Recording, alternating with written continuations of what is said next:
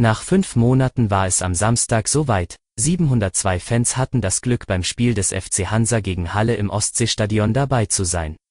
Genaueres hören Sie im Schwerpunkt des Audio-Snacks. Es ist Montag um 5 Uhr. Guten Morgen. Zunächst der Newsblock. Die Küstenländer Mecklenburg-Vorpommern, Schleswig-Holstein und Niedersachsen wollen ihren Bürgern kontaktarmen Osterurlaub im eigenen Land ermöglichen. Dafür wollen die Ministerpräsidenten heute beim Bund-Länder-Gipfel werben, heißt es in einer Mitteilung, die unserer Redaktion vorliegt. Mecklenburg-Vorpommerns Ministerpräsidentin Manuela Schwesig sieht eine geringe Gefahr durch Urlaub im eigenen Bundesland. Wer beispielsweise von Rostock nach Rügen fährt und mit seiner Familie die Ostertage in einem Ferienhaus verbringt, ist keinen zusätzlichen Ansteckungsgefahren ausgesetzt, sagt sie. Der Vorstoß der Nordländer sei ein Signal an die Reisebranche, dass die Politik den Tourismus wieder hochfahren wolle. Viele Menschen verstehen nicht, dass es Möglichkeiten für den Osterurlaub auf Mallorca gibt, aber zu Hause nicht einmal eine Ferienwohnung im eigenen Bundesland angemietet werden kann, kritisierte Schwesig die aktuelle Lage.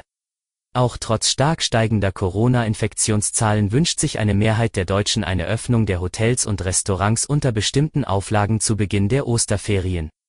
In einer Umfrage des Meinungsforschungsinstituts YouGov im Auftrag der deutschen Presseagentur plädieren 52 Prozent dafür, Hotels und anderen Beherbergungsbetrieben die Öffnung mit geeigneten Hygiene- und Abstandsregeln wieder zu erlauben. 14 Prozent sind gar für eine unbeschränkte Öffnungsmöglichkeit. Nur 25 Prozent der Befragten meinen, die Hotels sollten auch in den Osterferien geschlossen bleiben. Laut einer Beschlussvorlage, die unserer Redaktion vorliegt, sollen die derzeitigen Corona-Einschränkungen bis in den April hinein fortgesetzt werden. Darin heißt es, angesichts der durch die Covid-19-Varianten beschleunigten aktuellen Infektionsdynamik bedarf es weiterhin konsequenter Maßnahmen. Insbesondere Kontakte in Innenräumen müssten weiterhin vermieden werden. Die Mobilität sei auf das absolut Notwendige zu reduzieren. Zum Schwerpunkt, der vergangene Samstag war für Rostock ein ganz besonderer Tag. Nach fünf Monaten Abstinenz durften erstmals wieder Fans ins Ostseestadion.